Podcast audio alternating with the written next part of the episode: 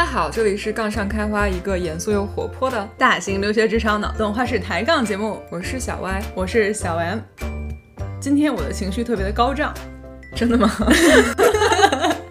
因为我已经开启了和歪姐同居的幸福生活啊，这倒是真的，有两个星期了吧，挺高兴的。还有很多令人 exciting 的事情，比如说我们现在进入了六月份。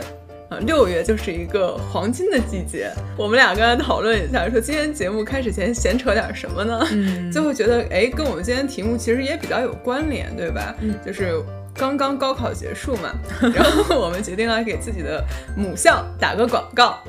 虽然我们的很多听众都已经工作了，但是家里边如果有弟弟妹妹，是不是过几天要考虑报考什么学校了，对不对？嗯，呃，向大家踊跃推荐一下这两所学校。嗯，来外界你先走一个。欢迎大家报考东川路男子技术学院。每到夏天，还可能有东川路水上乐园。不错不错，要不然你翻译一下吧，黑话太多是不是？不，不用翻译，我觉得大家懂的都懂。都懂。还有一句话叫做男女比例七比一，还还有下一句，但是我就不再说了，对学校可能不太好。对，然后我们学校就没有没有歪姐学校这么厉害了，但是也欢迎大家报考北京邮电大学。嗯嗯，北京邮电大学是一所二幺幺高校，感觉开始招生广告了。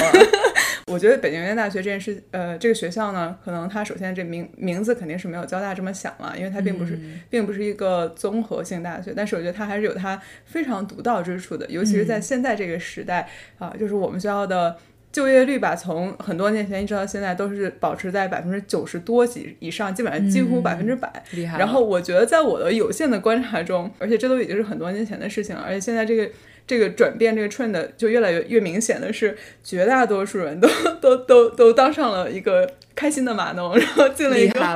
进了一个开心的大厂，然后这这个学校它就是非常的专业，非常的 concentrated，嗯，它就是除了搞计算机的，就是搞计算机的，嗯，所以就如果是对这个行业比较有兴趣的，是可以看一下北京邮电大学这所学校，入门不亏。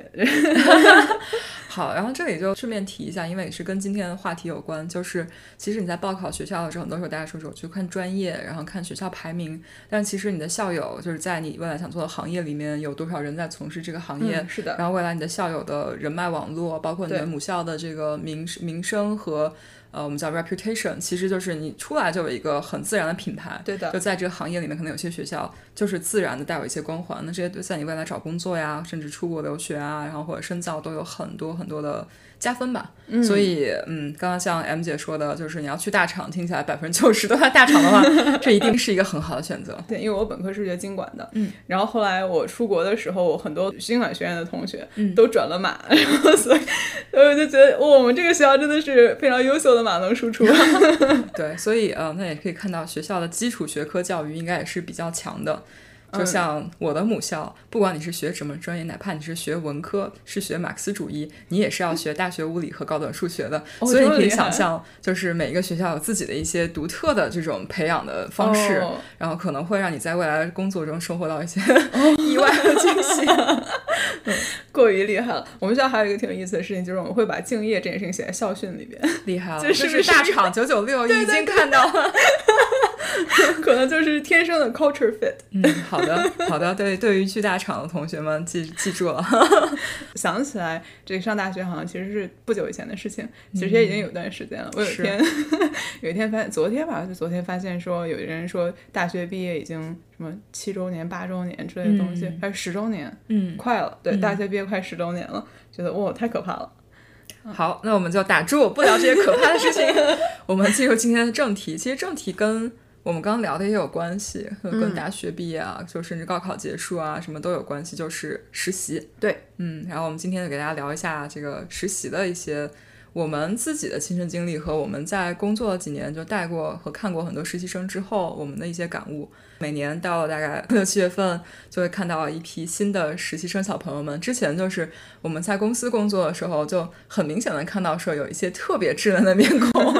但是我看到的时候，心里是充满了稚嫩。对，就是是我们嫉妒才说人家稚嫩，其实人家只是朝气蓬勃，是就是活力四射。他们很明显嘛，就有的时候你能感觉到谁是一看就是特别新的人。嗯，然后。后就看到他们，就会看到当年上学的时候的自己。对，然后呢，我们自己在美国也实习过，然后也带过几波实习生，也看过很多人的表现。对，所以我们今天就给大家想一想，说其实每年到了这个时候，我们我和 M 姐都有很多感想，也有一些不成熟的建议。然后今天就想说，又到了一年实习的时候，呃，希望这期节目出来的时候，大家还没有完成整个实习，还有一些就是可以想一想的地方，给大家一些建议吧。嗯，对，这期节目其实是在歪姐的强烈建议下，我们优秀的呃加更了一下。呃，对，本来本来安排的不是这一期节目，但是因为想说啊，我要赶快把这期节目做出来，这样在大家刚刚开始实习的时候，可能在一两星期的时候，你就能够听到这期节目，或者是你可以把它转发给你的实习生，或者转发给你你知道 要实习的同学们，实习生心理阴影面积。对，实习生我回校报考北京邮电大学，呃，复读啊，还是 复读？其实我我们也不是说，我就先狗头保命，不是说这期节目到底对每个人实习有多大的用处，或者说能够给你带来多大的建议，而是我们每年其实都会私下讨论一下今年实习小朋友的那个状况，以及有些人为什么拿到了 offer，有些人为什么没有拿到 offer，、以及一些小朋友的让人惊艳、眼前一亮的表现，是的，是的，和一些让人窒息的操作，这个东西就多多年以来积累了一些，觉得还是挺有意思的。那要不然我们就废话不多，是不是？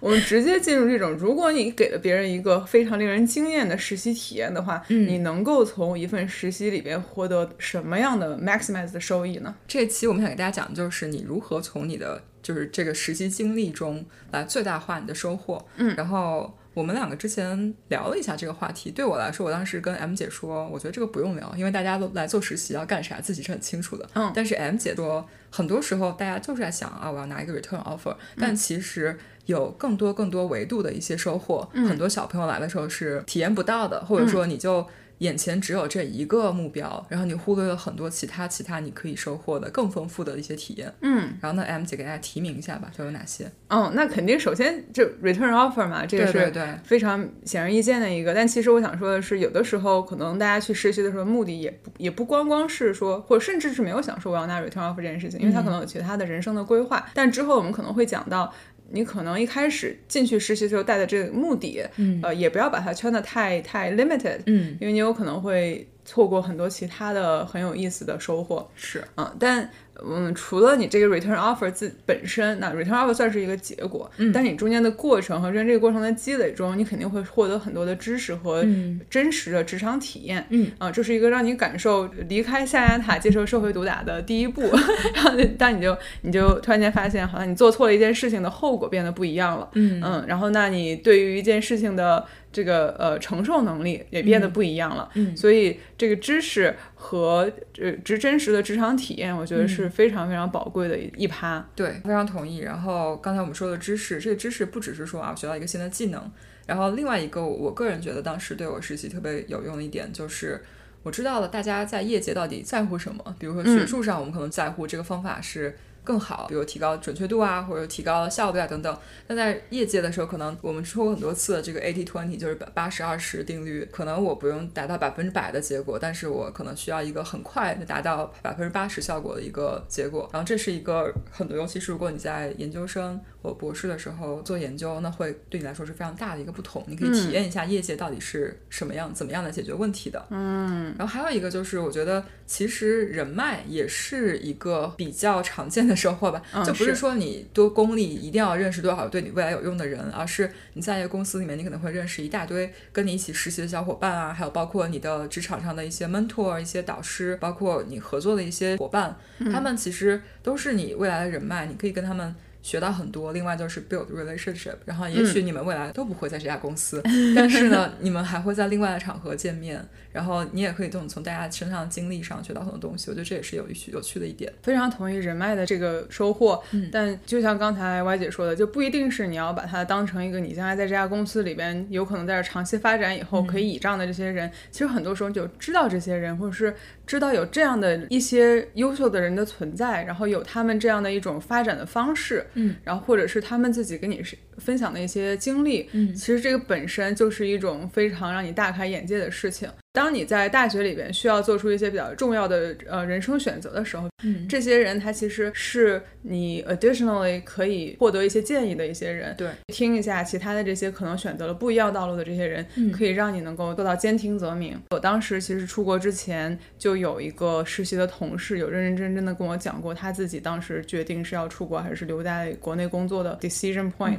然后他给的建议，我到现在我都觉得他非常的真诚的一个人，非常的感激。嗯，对，所以我们也是建议大家就是在实习的时候多想一下其他方面，就是不只是一定要拿到 return offer 这样子，但是除此之外，其实你可以最大化你的收益。就刚才我们聊到所有方面，你都是可以去做一些尝试的。还有一些就是我我加了一个很小的点，就是我叫它 transferable skills，就是放之四海而皆成的一些技能。嗯，然后你也是可以在实习之后开始自己锻炼。比如说，虽然你作为实习生做的项目相对是比较小的，或者说不是那么重要的项目，但是其实你也可以观察到。你是有一定的灵活度，你可能可以加入一些自己的想法，然后来进行一些建议，就是啊，我我觉得这个问题应该怎么做，或者说你可以让别人看到你的想法，看到你的一些能力。我们都说，其实到最后是。你是有很大的把握，就是你的实习到底是什么样子，你的努力和你的一些想法，你个人的一些做法会导致它最后的结果会不一样。嗯，所以我们非常推荐大家，就是如果你对这段实习，你不只是完成一个任务，或者说不只是为了 check the box，那你可以多想一下，就是你自己到底最希望得到什么，从这个结果导向出发，然后来想一想如何丰富这份经历。其实我们说了这么多，感觉是跟之前节目上一直提倡的一个理念是一脉相承的，就是自己要对自己有充分的了解，然后知道自己想要什么。对然后在这种情况下的话，你做的事情会比较的有目的性。嗯，当然也不是说每个人做事情都一定要带着一个目的，只是说你如果有了一定的目的性的话，你可能能够得到更多的你最想要的这个方面的收获。对虽然你做其他的事情有可能会给你一个惊喜啊之类的，对，但是带着目的去做一个，尤其是实习这种非常 purposeful 的东西，它可能会能够帮助你的收获是你最好的一种体验。对，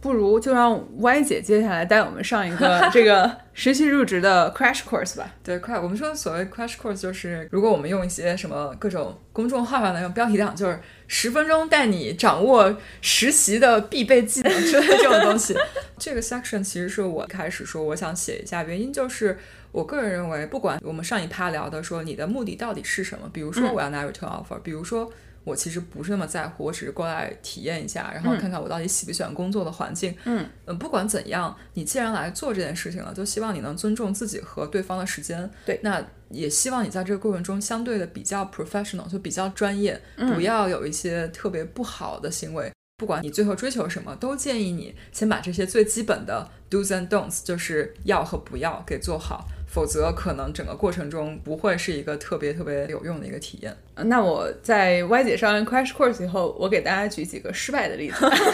我觉得 M 姐说的这些失败也不是失败了，只是说在某些维度上她没有达到某一些目标。对但是也不是说这个过程就是不开心或者说没有收获，对吧？是，好，那我们就先说一下实习入职的时候你要做什么，就是这个 do's。第一点就是也是我自己非常不好，并且看到很多尤其是中国学生来实习看到的第一点就是他会比较害羞。千万不要害羞。然后我说的 do 就是一定要大胆的与别人沟通和大胆的提问。后面这个尤其是提问，就是你遇到问题一定要及时的 善用身边的人和资源。很多公司都有自己的 documentation，就是它有自己的一些内部文档，会写出来有些问题大家怎么解决。然后身边的人呢，就是大家不会直接把你放到一个地方去实习，就是好，那你现在你自己要做这所有事情，然后我们指望你把所有事情做得非常完美，这是不可能的。就就比较大的公司，尤其是他会给你有一个经理，然后很多很多时候可能给你一个导师，导师就帮你熟悉一下各个各种事情啊，然后帮你解决一些你的技术问题啊这些的。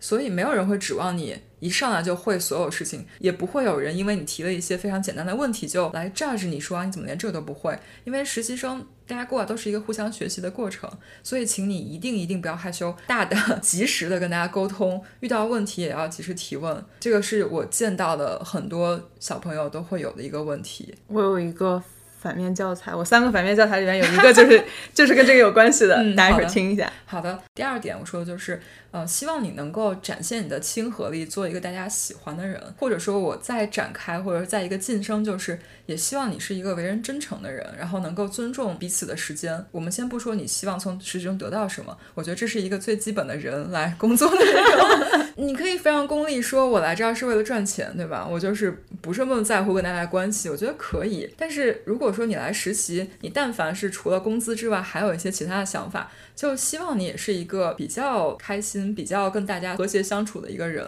有些小朋友就特别在乎自己实习上项目的表现，而忘记跟大家、跟团队去做一些破冰啊，或者是经常跟大家作为人与人、同事与同事之间一些除了工作之外的一些交流。尤其在一些比较大的公司里面，大家是很在乎一个所谓的文化是不是你是不是能融合进公司文化。那在这个情况下，如果你是一个只在做自己的项目，完全不跟大家交流，或者说大家都不知道你是谁。然后你也不愿意去了解大家，就会让别人觉得你可能不够有亲和力，没有能够融入团队。在未来，如果你跟别人都水平差不多的情况下，那大家更愿意去帮助和给一个他们已经认识或有一些在情感方面上能共鸣的人，会给他更好的一些待遇。当然，我说的这个好不是说歧视啊，或者说优待，而是说我觉得人都是这个样子。我情感上已经跟你有了 connection 之后，未来我就会更愿意帮助你，或更愿意跟你有一些交流。是的。所以，如果你把自己变成一个不跟人沟通，然后或者说一个非常圆滑或非常不真诚的人，那在未来都会给你带来一些意想不到的风险。我想说，歪姐有碰见过这样的情况吗？我觉得一般来说，我见过两种，一种就是小朋友特别特别担心自己的项目做不完，他会跳过所有跟大家 meet and greet 或者 happy hour，就是他认为跟工作项目没有关系的，他都会不参加。就省时间是吧？对，但但是其实对于我们来说，就是你作为一个 mentor 或作为一个 manager，我们其实不太在乎你花这一个小时有做了哪些东西出来，我们更愿意你花时间去了解身边的人，了解公司的文化，对，然后融入这个集体，对，因为我们不觉得，比如说你一周就省下了三个小时的这个 social 的时间去多做了一点东西，包括其实平时就是哪怕我们在工作中也也有一些同事更愿意跟大家打成一片的，我们都会更喜欢这样的同事，对吧？对，然后我觉得这个其实情感上会有一些点，嗯，然后为什么我加了一个？为人真诚呢，还有尊重别人时间，也是因为在过去的一些经历中，你会偶尔看到特别特别功利的小朋友，他非常知道哪些人是大佬，哪些人是可能说话分量更重的人，他会很明显的对于他的沟通和他的时间分配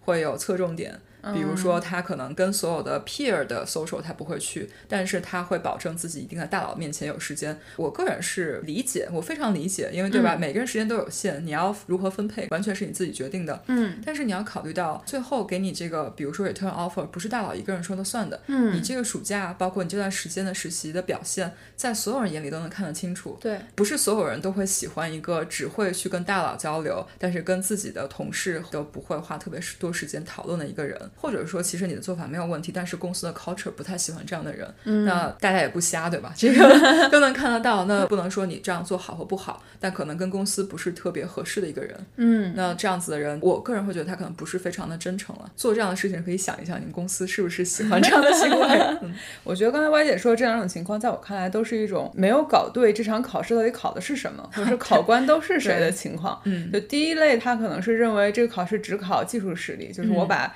项目做完了以后。是不是就考试就可以通过了？但其实像刚才歪姐说的。公司在 evaluate 的是不仅你的能力能不能把活干出来，还要评估你跟这个团队能不能够搭在一起。因为到最后不会是每个人单枪匹马的，真像一一场考试的时候，你一个人写自己的卷子，就是所有人一起要交出一份答卷的一个情况。所以你跟其他的人怎么合作这件事情是非常非常重要的考评方面。然后第二呢，就是既然是测的是你跟其他人怎么合作，那就不只是这个大佬是考官，嗯，所有你的团队成员都是考官，嗯，是所有人一起来 assess 你能不能跟这个团队很好的合作这件事情，所以如果真的是只只认为。我 impress 一个主考官，然后我把这个卷子给写完了，然后就认为可以达到拿到 return offer 这个目要求的话，他其实是自己没有搞明白这个考试到底考的是什么。嗯，对，我觉得 M 姐这个比喻说的挺好的。其实我和 M 姐之前都跟别人说过，很多时候 intern 会很在乎，最后我们一般都有个汇报。对，但其实这个汇报已经不重要了，就是到汇报的时候。你的结果已经出了，对，其实你的这个最后的结果是这一整个过程，对吧？我们实习，比如说十周，最后一周汇报。但其实我们考的不是你第十周的汇报，嗯，而是你第一周到第九周的过程这个你整个过程，大家都可以看到眼里的，所以可以再想一想。当然，我就狗头保命一下，每个公司可能考评方式不一样，有些公司可能就是特别 results driven，就是你我先不管你是不是讨人喜欢，你如果这个东西做不出来，你显然是没有 offer 的，嗯这也是有可能的。但这里我们就是说了一些是可能大家比较容易忽略的点，和一些可能有一些公司更着重点不同。嗯请你在入职的时候想一想，或者问一问，就是你们公司更在乎的是哪些东西？你需不需要考虑这些除了交答卷之外的这些过程？然后第三点就是希望大家带着一种开放学习的心态，不论是技术上还是工作和工作之外的时间。我们都希望你能带着一种特别开放的心态去尝试，或者说去学习各种不同的点。比如说技术上，你自己的 background 你没有一些技能，或者说没有做过一些类型的项目，然后我们肯定是希望你愿意去尝试，至少你可以去看一看它是什么。你不要就是特别抵触，然后别人跟你说了之后说啊我不行，我没有做过，所以我现在也不想做，这样是一般是一个不太好的一个点。另外就是所谓开放的心态，就是公司如果有一些各种各样的活动啊，刚才我们说过了，也是希望你能够去跟大家聊一聊。有的时候其实你可能觉得你浪费了半个小时或者是一个小时跟大家 hang out，但是有的时候聊的时候就能聊到对方恰好是有一些经历。或者是有一些他做过的东西跟你现在做的是非常有关的，那你可能聊天的过程中就帮你解答了非常多的疑问，或者说他的经历、他的某一些过去的体验，对你来说是一个很好的参考。但这些其实都是可能跟你的工作没有直接的关系，但是正是因为你有这种开放的心态，你可以有一些新的收获。这些东西可能也是在工作或者你自己一个人闷着头很难达到的。我觉得非常的有道理。我觉得很多时候，其实实习的时候最大的收获，其实反而来自于那些不经意的那些东西，然后或者是在你实际上完成这份工作以外的那些那些体验。实习相当于是让你知道了一些你以前不知道的事情，然后但是也让你发现你有更多不知道的事情。然后所以我觉得这个过程其实是很重要的，就是你要通过这个实习真的是达到扩展眼界的这个目标的话，它其实是让你的实习体验真的更上一层楼的。就包括你最后打比方说，你最后拿到了 return offer，要决定要不要接受它，甚至还有的时候要选组的这个问题，然后或者是你要要不要去再去去其他的 industry 的这个问题，这些都是你通过在跟其他人的这种呃更开放的一些讨论的时候，嗯，能够得到很多很有帮助的 insight 的事情。当然了，我我之前自己的经历里面没有没有没有到达这一步，然后但我觉得总体来说是非常非常赞成刚才 Y 姐提到的所有的这些 do's，然后有点希望我能够 time travel 回去，然后听一听我们自己的这期节目，然后再去实习。没事，我们也是自己犯了错误和看了别人才总结的这些对，点。是的，嗯，好，那说了很多 technical 的事情，然后其实最后一个你要做的事情就是，虽然这个时间很短，但希望大家都能够尽量去享受这个实习。然后说的是，不管你是你做的工作，还是说跟大家相处时间，因为时间真的还挺短的。而且我和 M 姐一直说的就是，希望你做所有事情都是想清楚你为什么去做。如果你压根儿就不想做，或者说如果你只是过来打个酱油、走个过场，那其实对自己的时间是非常不负责任的。然后对吧？这是非常重要的一点。如果你不 enjoy，那就觉得说你不如不做对吧？就是既然这个事儿这么痛苦，时间是一个人最宝贵的东西。希望你既然在这儿了，就还是 make it worth your while，这是我们最后的一个建议。毕竟有钱拿嘛。啊、是。也，那你说如果用钱来说的话，你也可以干点别的，就是回报更高的。我不觉得实习是一个拿钱最快的，对吧？你去买买 Dogecoin，说不定就比这多。我要是有这个实力，我还搞什么实习？我天天我就去买豆子。现在可以天天买 Doge，就开个玩笑，但是真的就是说，希望大家都能尊重自己的时间，好吧？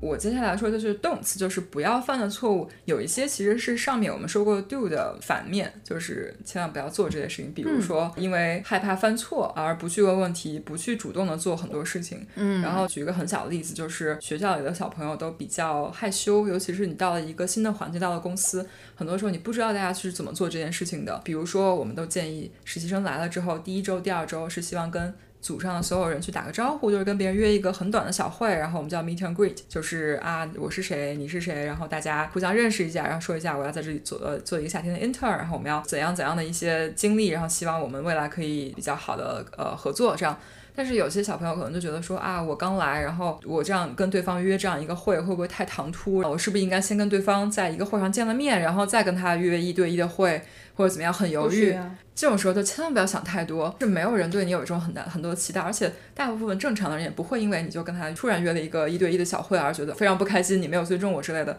就不要想太多。尤其是如果你的 mentor 和老板去说啊，你应该做这件事情。你就去做，不用思前想后太多。嗯，没有人会因为这件事情做得不好而怎么样。哦，只有一点。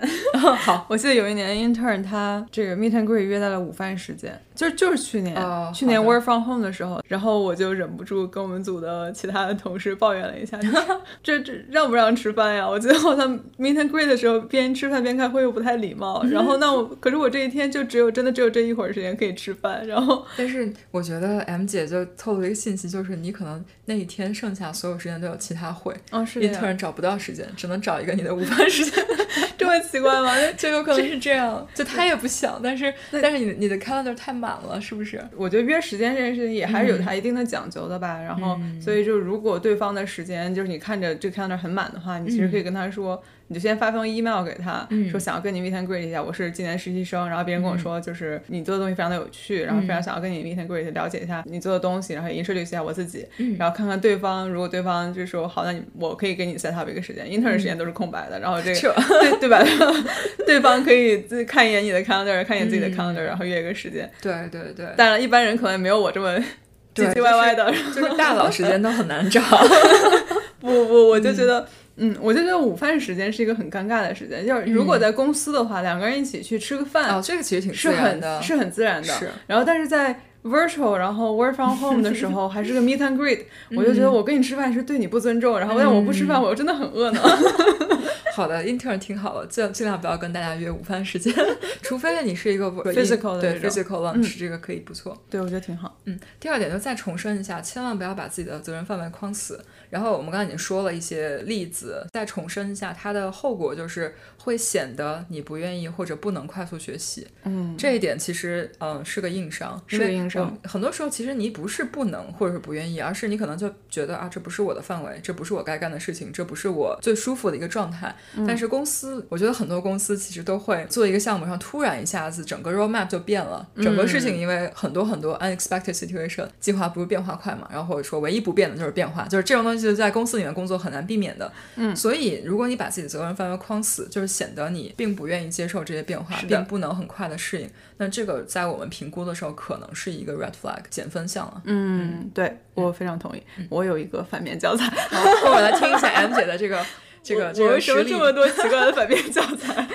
然后还有一点就是，我们千万不要没有 ownership，或者是不主动，天天等着你的老板和你的 mentor 来给你派活儿。就是你千万不要觉得这个 internship 是一个已经给你设计好的东西，你只是被动的接受，你就觉得我暑假过来就是完成这个任务。我们确实会给你一个任务，但是这个任务很多时候是一个在高度上已经一个比较大的问题，我把题出好了，但是你要怎么来破题，怎么解题，这个过程如何一步步的做，最后怎么样把它给完成好，以及这个过程里面你是如何一步步 demonstrate，这些可能都是你自己可以闪光的地方。但如果你就干等着，被动的接受这一切，等着你的导师、老板给你派活，就会显得你没有积极性，没有求知欲。这两个东西也是 大多数实习中很在乎的。这个的话，也是请你有的时候多想一步，就是我为什么要做这件事情，我要怎么做这件事情，我可以如何显示我自己的能力，把这个做得更好，而不是被动的接受这一切。我觉得非常非常的同意。好，那最后一个就是这个很少见了，但是我还是要提一下。有的时候我们知道大家都很优秀，你的选项非常多，就可能你今年升了四五个实习，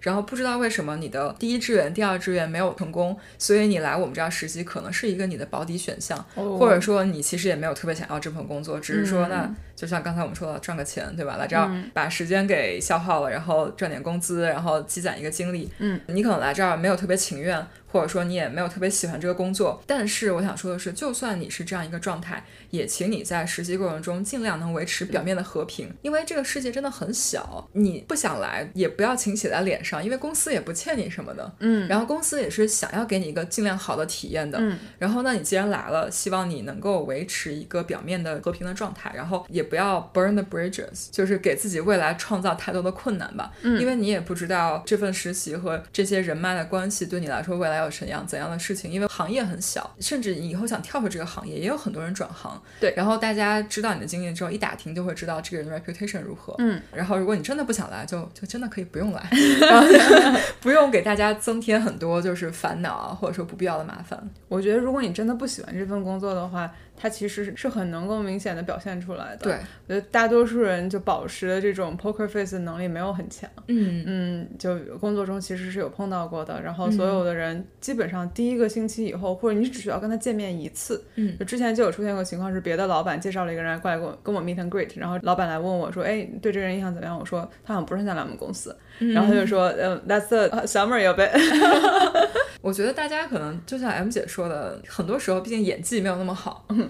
但是有的时候不排除是年景不好，比如说去年可能很多原本想要去这种呃投行啦，或者是这个 top consulting 的人，嗯，后来因为他们减招，然后所以没有办法去，然后你稍微可能去到了你的 second choice 或者是甚至 third choice，那其实这个时候呢，我觉得就是你当一天和尚撞一天钟，这可能是 minimum requirement。是的。然后在此基础上，如果你能够调动自己更积极的情绪，说我尽量的更好的去参与到这个过程里面，对，然后也许这件事情其实没有你想象那么糟。就算你最后说，我一旦有机会，我还是要回去投行，还是要回去这 top consulting，、那也没关系。你不至少你让你现在这这段时间里面认识的这一群人，最起码对你有了一个比较比较好的印象。是的，是的。然后，嗯，你也不知道什么时候你们真的是会 cross paths again。对对对，我们不只是在。目前的这个情况下，你们是同事，你们在未来很多情况下可能还会有其他机会。是，然后请不要让你之前某一个情况下的不好的表现，给你烙上一个烙印，觉得说啊，我其实不太想跟这个人合作。嗯，然后我们之前也有很多实习生，就是他能力非常强，之前会说，嗯，他为什么来决定我们公司实习？他明明可以去，比如说去 Google 或去其他地方，他的实习表现肯定是非常好的。因为有的时候你觉得他技术和人都非常好，嗯，那他很显然就是我们给了 return offer，但他也不会来。但是他们也是态度非常好，以及在这个过程。中 impress 了很多人，那你就会发现说啊，我知道他真的很好，然后他也值得更好的选择。那他不来，我们也可以接受。但如果你以后愿意来，那我们什么时候都会非常欢迎你回来。那你希望给大家是一个这样的印象，就算你能力真的比现在这公司好很多，你也是希望大家是一种我们配不上他，我们以后有机会希望他再回来这样，而不是觉得说哦，那你就非常没有兴趣，那我们就再也不要见面了这种感觉。嗯，好的吧。那接下来是错错题集时间了吗？好，错题集时间。我就觉得刚才 Y 姐说的这些 do's and don'ts 里边，我真是听到了好多项，就是这我每个错题，我今天给大家讲三个错题的例子，那每一个错题它都踩了各种各样程度的多个动词大词，然后，呃，那我第一个错题就是我自己。其实这个故事我之前在第一期还是第二期节目的时候已经跟大家说过了，然后只不过在这儿就非常 relevant，再拿出来再再鞭尸一下。呃，先讲故事吧。这个故事就是我大三、大四的时候，觉得我需要丰富一下自己的社会体验，想要去找一份实习感受一下。那也的确找到了一份非常不错的实习，但是因为我当时在同时准备这个出国的呃研究生的申请，然后我是没有觉得我会真的会想要去奔着这个 return offer 去，所以 return offer 不在我一开始。实习目标里边，然后我去的时候呢，就觉得这个体验还挺不错，还挺好玩的。然后跟这个团队合作的也还挺高兴的。嗯但是我给自己的定位非常的明确，就是有一个非常明确而错误的定位，就是我 就是一个实习生，我就是来体验一下职场，初体验。然后我不打算拿 return offer。嗯，所以我没有把自己当一个正式员工这样去要求。所以在很多学习机会上呢，我可能没有主动去抓住它，然后甚至是有意识的去避开了一些比较。难的这样的技术的实习，因为它跟我自己对自己的定位是不一样的。当时，嗯，然后那这事情的转折呢，也是。后来是我的实习经理觉得，其实有跟公司的文化还是比较 fit 的，然后所以他想说，看看有没有兴趣，就是留下来做这个 full time。再讲细节一点，是当时是他跟我说的时候，我刚收了几封学校的拒信，就是一个 offer 都还没有的时候，嗯，突然间觉得这个事情好像哎 should be on the table，然后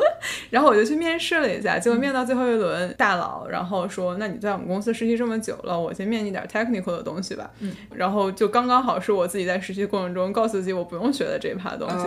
然后我就对，然后最后就面挂了大佬这一轮。现在这么多年过去了，我我自己的印象是当时没有拿到 offer，可是后来我跟我实习经理一直有保持联系，然后经理后来听到我们那期节目后跟我说不对啊，说当时后来给你争取到了 offer，但是你不是拿到那个国外研究生的 offer，然后你就没留嘛，然后觉得还挺有意思的。But anyhow，就是当时正常情况下可能是不会拿到 offer 的吧，我觉得，因为。就当时自己给自己的这个 technical 要求太低了，肯定是没有 meet 当时那面试的大佬的这个 expectation 的。嗯，然后我觉得其实 lessons learned 有很多在这个里边，然后可能第一第一条就是，如果我在当时有听到我们这期节目的话，我可能就知道，对吧？你的实习的目标不要框的那么的。嗯，死就是你觉得我就是来体验一下，然后我对最后拿不拿得到 offer 这件事情不重要。但其实你要想，在我当时那个情况，申请学校收了一堆拒信，现在国内又完全没有找工作，所以你现在一个大四马上就要毕业的学生，你要去干啥呢？然后这个时候如果能有一个是呃工作转正的 offer 的话，其实当时是一是一个非常非常大的就是定心丸。是的呢。然后如果没有它的话，我可能那一年的找工作和这个研究生申请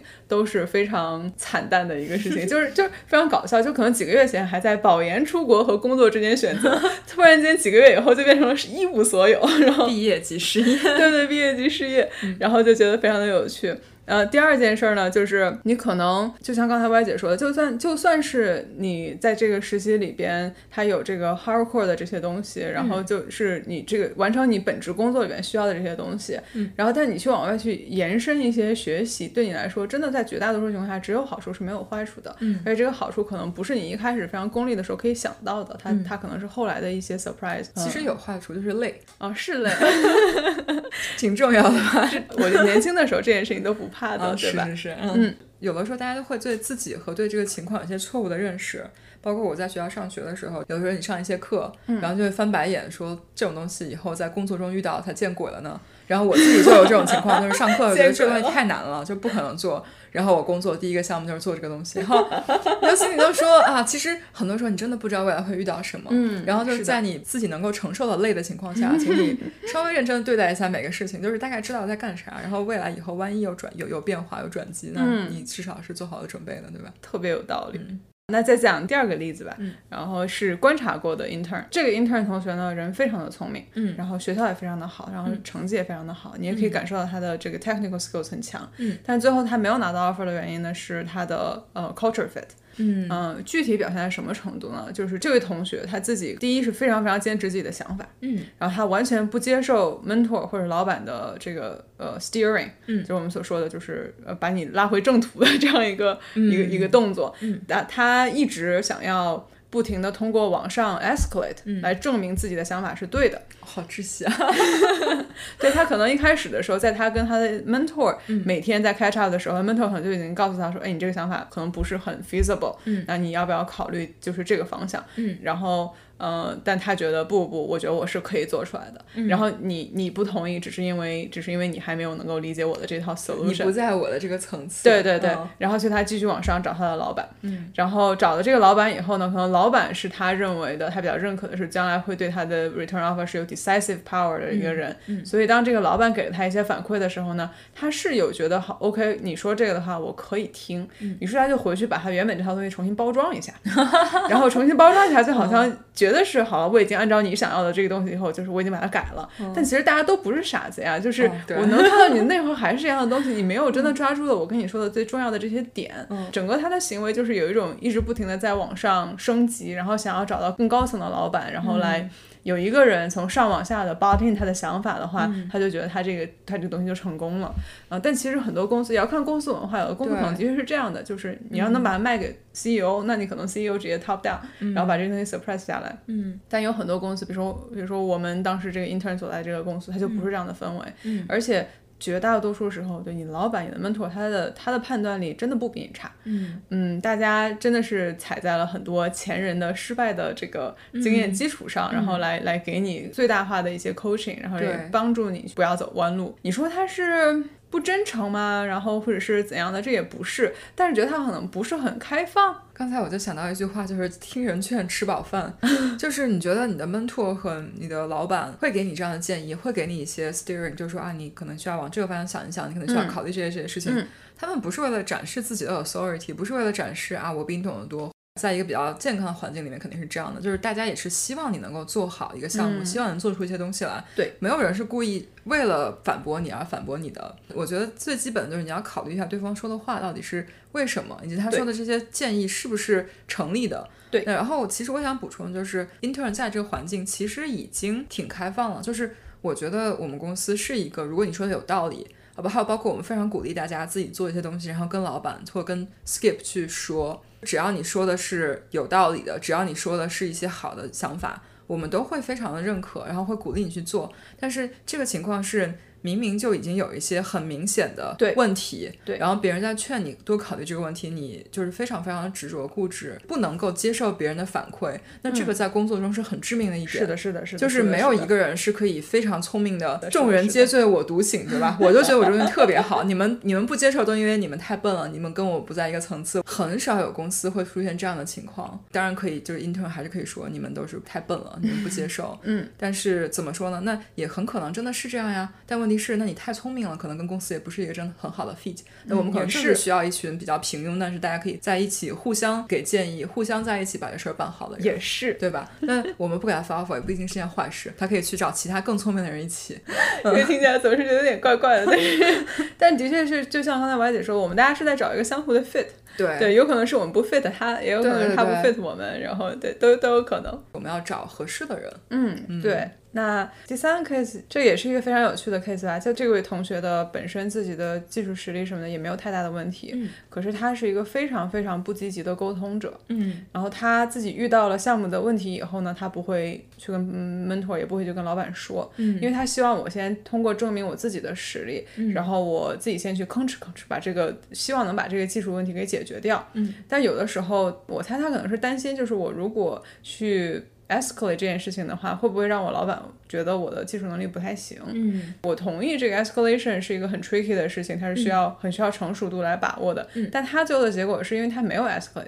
一直到了就已经算是也耽误了项目的进展以后才说话，这个问题我已经尝试解决好几天了，但是我一直没有解决出来，然后那这个时候 mentor 老板都傻了，就是那种那你早怎么没说呢？嗯，就这你要是早说的话，我们就早就可以帮助你，然后我们可以帮你找到 help，然后或者是认为如果觉得这趴太难的话，就把它踢出这个项目的 scope，对，但是你现在又没有。说，然后现在又完全是一个 past deadline 的状态，然后所以最后它导致了项目的原定的目标是没有完成的，它可能完成完成了项目原定目标的可能有二分之一到三分之一这个样子。但是中间有给到他这个反馈，就是你再遇到问题的话，你不要让自己在这个事情上办的很久，你不要自己跟他死磕，你先提出来，咱们可以其实先先稍稍讨论一下，就算是讨论出来一个大概方向，你自己去具体执落地执行，也比你一个人在那吭哧半天不知道这个结果是什么样的话是要好的。对，尤其是在项目进度的把控上，一旦有一件可能 delay 你这个项目的事情出现的话，你都应该让他报不到你老板这个 Level. 对对对，然后让老板心里面有数。呃，最后的结果就是他也是没有拿到这个 return offer 的。而且另外一个方面，他做的就是他他可能觉得最后的这个 final presentation 是特别特别重要的一件事情，所以他所有的一切的一切，就包括他最后项目剩最后两三个星期的时候，他就觉得我现在应该去全力准备最后的这个 final presentation。嗯，所以他把项目这边在 push 的东西就停下来了。哦，嗯，然后所以这个也是他的一个误区，因为可能这个最后的 presentation 是其实是最不重要的一部分。因为这个过程是比较重要的。如果你最后两三个星期能够再做出来一些更好的东西的话，可能事情也会变得不太一样。可能十个星期其实还是蛮短的，因为从给到他这个反馈到他自己能够去做出一些调整、做出一些改变，这过程其实时间还是比较短。嗯，最后的结果也是他没有能够很好的及时调整自己的状态，然后最后觉得还是不够 fit 我们公司的要求。嗯，对，我觉得这个例子也非常典型。然后，不过我想补充两个点。第一个就是 M 姐说她没有完成事先预定的目标，对。但是我觉得这个这一点可能不是她最后没有 return offer 的关键性原因。我们经常会遇到，就是包括我们自己做项目，就有的时候你就是没有办法达到这个事先预定的 timeline。但是只要你能够跟大家及时沟通解释。我遇到了 A、B、C 这些问题，这些都是 unexpected。对，然后我试图去尝试，包括我也跟其他人沟通，我及时的 escalate。对，大家都认可说啊，确实是有问题。嗯，那到最后如果真的 delay 了，因为你可以解释你的时间在干嘛，然后你做了哪些尝试，嗯，那么这个其实一定程度上影响会小很多。嗯，就包括刚像刚才这个情况，我觉得如果他遇到了一个问题，他自己进行了一些短暂的尝试，然后知道有哪些情况，然后开始跟 mentor 和老板及时的沟通。对，这样的话，就是哪怕老板不能给你帮助，但老板知道这个很难，你也许没有必要做这件事情了。对，及时给你一些别的东西做，这样到最后你虽然没有解决这个一开始预定的问题，但是你还是有一些其他的结果，或者说你还是做了一些其他的尝试，这会让你的过程就看起来非常不一样。展示的时候说啊，我们虽然一开始是打算做这个，嗯，但是中间发现一些。其他的问题也很有趣，那就会让这个故事变得非常不一样。嗯所以遇到问题千万不要一个人憋着，尤其是不要自己吭哧吭哧觉得说，如果我们要解决，就是我个人能力的问题。嗯，也不一定。很多时候我们给 intern 的项目其实不确定性是相对比较高的。对。然后我们是希望能看到你自己去 explore，自己去探索这个可能性。对。然后呢？给一些 recommendation，觉得这个能做不能做，然后跟老板和其他人一起沟通，然后达到一个你觉得可以做的事情，再继续往下推，这个就是一个过程，一个很好的你能力的展示。对，而且刚才说过，这个最后觉得 presentation 汇报非常重要。我们之前还在跟别人开玩笑说，实习其实是一个平时分远高于最后这个大作业的状态。是的，是的。你可能平时分是占百分之八十，大作业占百分之二十，你千万不要把这个百分之二十看得过于重要。对你前面百分之八十的这个分数已经打好了，其实。嗯，非常同意。第二。点就是，我觉得这个 escalation 其实非常的 tricky。对，就什么时候你该提问，什么时候不该提问，你提问的时候要如何提问，其实都有讲究的。对，嗯，我个人就给一个非常不成熟的小建议，M 姐可以再过会再加一些。我个人比较喜欢的提问方式就是。这个问题是什么？Intern 是先想过的，然后 Intern 也做过一些简单的 research，有没有公司里面其他人遇到类似的问题？嗯，或者说公司有没有其他组在做类似的问题？然后有什么 existing solution？那我大概想要如何去 approach the problem？就是我会非常 appreciate，如果他来问我的时候，他已经做了一些最基本的功课了。嗯，我会特别喜欢这样子的小朋友。嗯，然后这样的话，至少向我展示了你对你提的这个问题有一些理解。然后你也想要去自己开动脑筋想一想可以如何解决，并且你还自己告诉了我哪些东西是你试过，然后没有成功，哪些东西是你觉得未来可能会有用的。然后这个其实给对方 demonstrate 你的学习能力和你的思考能力，并且帮对方节省一些时间。是的，因为如果说你看到问题自己连想都没有想，你都有的时候可能就是一个 Google。就在第一条的一个答案，那这种的时候，我觉得你明明可以自己一搜就搜到的，对，那这个就是不太好的。但但是我不会因为这个扣分，只是会觉得我就是会告诉对方说，你下次遇到一样的问题，请你先查一查，就是外部和内部的 documentation 有没有类似的解决方案。然后这样的话，我会觉得这是对我们时间最有效的利用。嗯，呃，然后 escalation 的话，就是你要有自己有一个 judgment 吧，不要任何的小事情都去。escalate 到你的 mentor 和老板，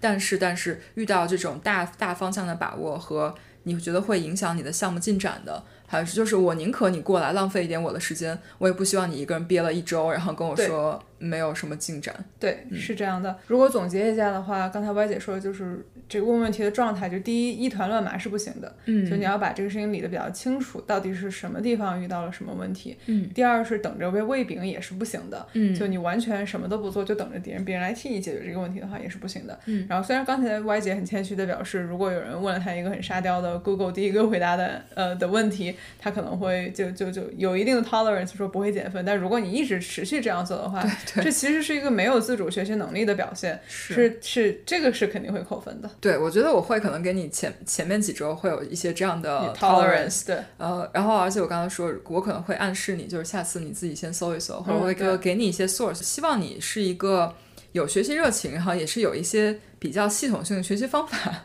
因为你可以想象到未来我们工作上很多时候你是要解决一个新的问题的。对，它新在于这个问题别人没有做过，但是它一定情况下又不可能是一个全新，大家什么都不知道，真的是一点东西都搜不到的一个状态。是的，因为这种这种问题可能更多在学术界，不在工业界。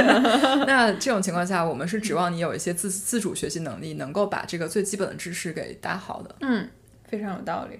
那刚才 Y 姐其实说到另外一点是项目的期望值管理，对，就就这这个事情跟 escalation 都是非常需要成熟度的，对。但可能大家可以坚持一个原则，就是宁愿借助外力把东西做完做好，然后做到老板满意，也不要自己吭哧吭哧的就闷头不说话，对，因为这个事情没有做完的后果，比你通过得到了帮助以后把事情做出来的后果是要更严重一些的，对。然后就觉得这个是大方向上是不会有太大的问题的一件事情，虽然中间你可能也不是你碰到什么小事情都要去说，我立刻要立刻马上寻求帮助，就是你还是要有自主学习的这个过程。对。然后但是就一直闷着不说话，绝对是后果会更坏的吧？因为这样对直接后果是你做不出来的东西。是。而且刚才歪姐说一点。很好，是期望值管理这件事情，并不是我一定要去实现别人的期望，而是我也要让别人有一个更合理的期望。嗯，就我预设的这个实习的目标，或者老板在我来之前，老板预设的实习的目标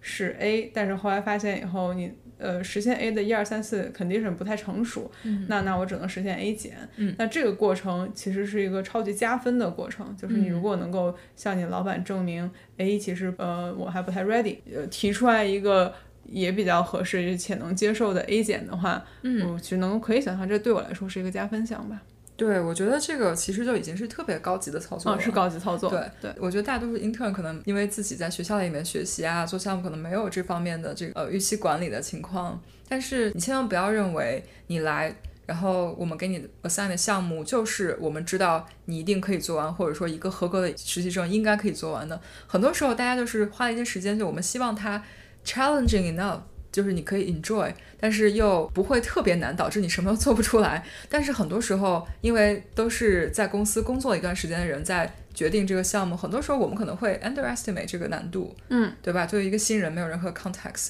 那这个时候也是请你在努力学习的同时，也是及时的跟老板沟通，就是他要的这个东西到底是不是 reasonable，嗯，你觉得他是不是能够做得出来？以及如果做不出来，你你你如果自己给自己把这个 scope 变得更加能够控制的话，你你觉得哪些东西更重要？你可以做出来什么？这些其实都是一些可以自己控制的事情。都是高级操作。但我觉得其实我们说了这么多，就是归根到底就是一个字，就是沟通。请你在俩字儿。归根到底就是一个词，沟通，就是沟通。嗯，请你一定要尽量的多沟通。然后我们包括之前也说过，就是一定要你宁可 over communicate，就过度沟通，也不要 under communicate。大家离 over communicate 真的还远得很呢。对对对对对，我觉得但凡你想一下，我是不是该发这封 email，那就发，不要犹豫，就是要不要说这件事情，说。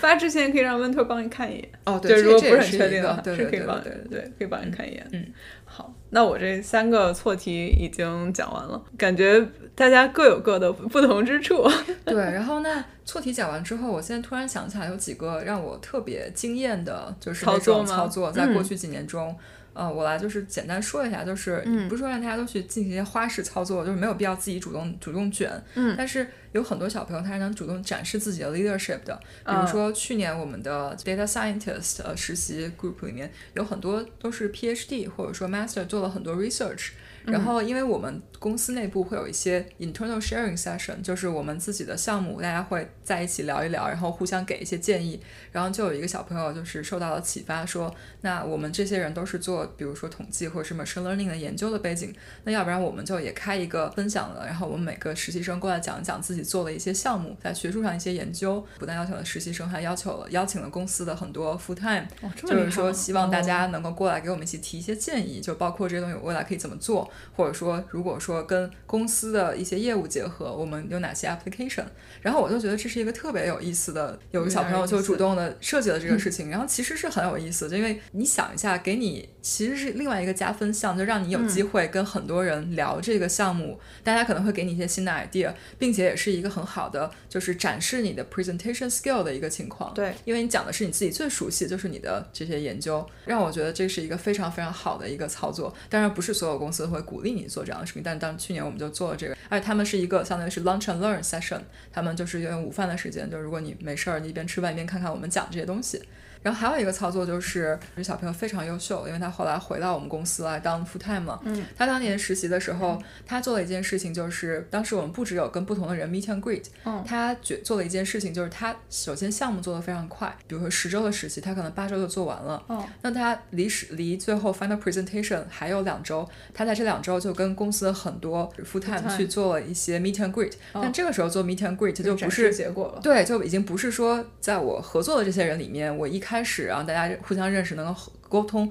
而更多的是一个展示自己，就是说啊，我是谁谁谁的实习生，然后我在这个暑假我已经做了这样一个项目，然后我们可以很快的聊一聊这个项目，然后就是可能花十分钟聊一下我们自己认识，然后花十分钟聊一下他的项目，嗯，然后这个过程中，当时我印象很深，他已经把他 PPT 做好了，然后就一边拿 PPT 给我看，一边来讲，然后并且讲完之后说你觉得还有什么地方需要 improve 吗？那这个时候其实我们都知道只是一个过场，因为你已经做完了，对吧？但是如果有一些硬伤或有一些他没有考虑到的东西，他私下一对一这样全都问好了，那他可以在 present 的时候主动加上去说，我跟大家聊了，然后我知道可能这个项目离最后真实落地还有这样这样这样一些 limitation。那我虽然没有时间做，但是我可以把这些都，我我我有一些想法。如果你们最后要把这个进 production，那这是一些你们可以做的改进。然后我觉得他非常聪明，因为。嗯，这样就避免了一些非常难的问题。这样他，而且就是可能每一个组自己的这个视野或者说知识是局限的，但是你跟每一个人聊完之后，就会对你的项目又有一些新的理解，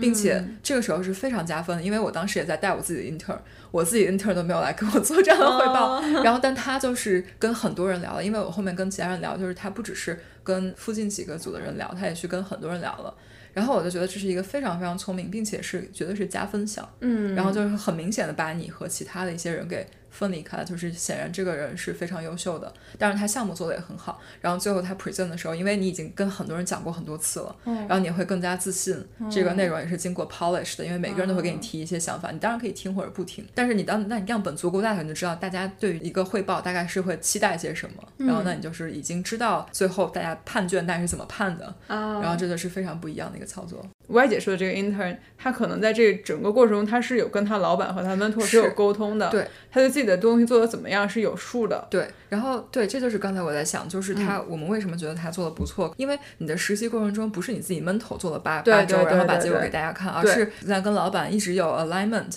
然后老板大概你们要做什么样子，老板一直会给你一些意见，然后 mentor 会给你一些意见。M 姐说了一个特别好的点，就是。当你不确定的时候，就是很多时候我们都会有说这事儿应该这样做还是那样做。与其自己想来想去，不如直接问一下，就是其他人怎么想，尤其是对这个这个这一块了解非常多的人。嗯，就是大家一起来 brainstorm 一下，说有哪些 option，哪个可能更好，哪个可能不是那么好，然后你们应该 prioritize 哪一个。对，这这都是其实我在想，这其实也都是我们之前说的，可能就在整个实习过程中，你要。不断的去沟通，不断的展示自己的一些情情况，然后如何自己能够把这个过程变成一个你想要的过程，对吧？然后以及这些加分项，我们刚刚说的不是说每个人都要去做一个加分项，而是如果你觉得还可以，然后以及最后有一些。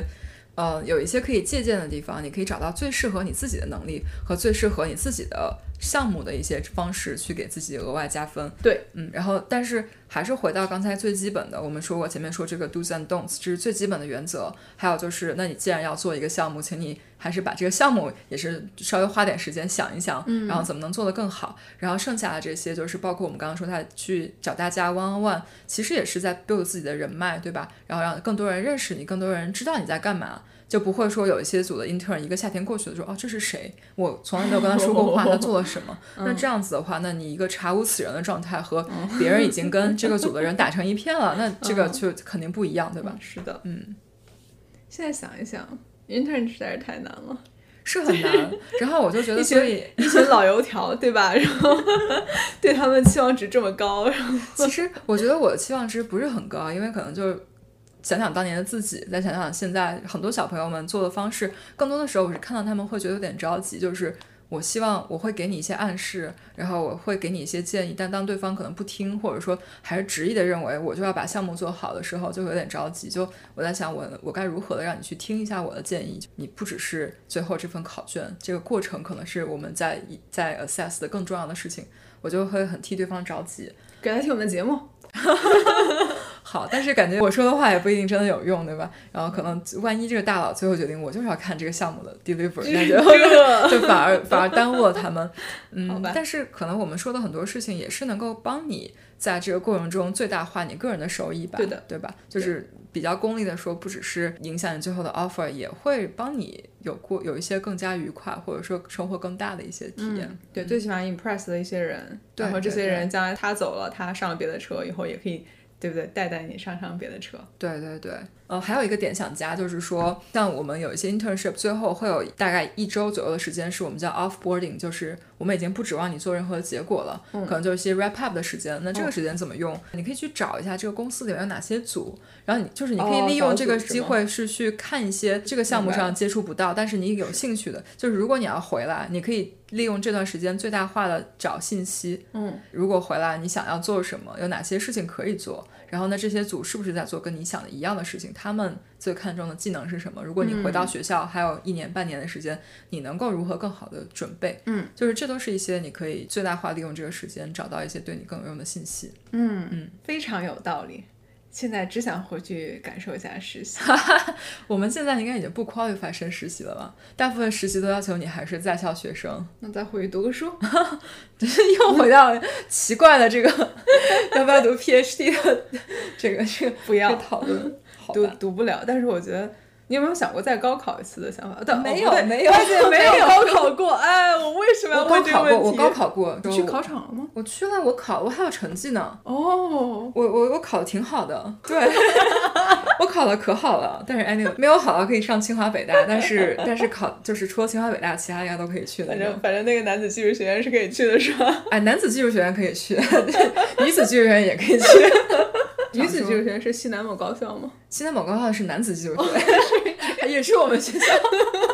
我我开玩笑哈，没有什么女子技术学院啊，扯得很远。好，那今天就差不多聊到这里吧。然后，另外，其实我们在想这期节目的时候，还想过就是如何找实习，这个跟如何找工作其实挺像的。然后，大家如果对这个话题有兴趣的话，可以跟我们说，就是留言或者在群里面跟我们点题，或者在后台微信公众号后台跟我们说都可以。如果大家想听如何找实习、找工作的一些小窍门，我们也可以再做一期节目来聊这个。嗯嗯，是的。好，那欢乐的时光 过得总是这么快。今天真的还挺欢乐的。哦，对，嗯，突然间有就是真的真心祝愿，如果我们听众里边有有人的家呃家里边有这个弟弟妹妹的正在考高呃考大学或者是正在找实习的话，然后希望我们的节目能够给你们一点点帮助。对，嗯，那在下期节目跟大家见面之前，祝大家的生活都能杠上开花，节节高。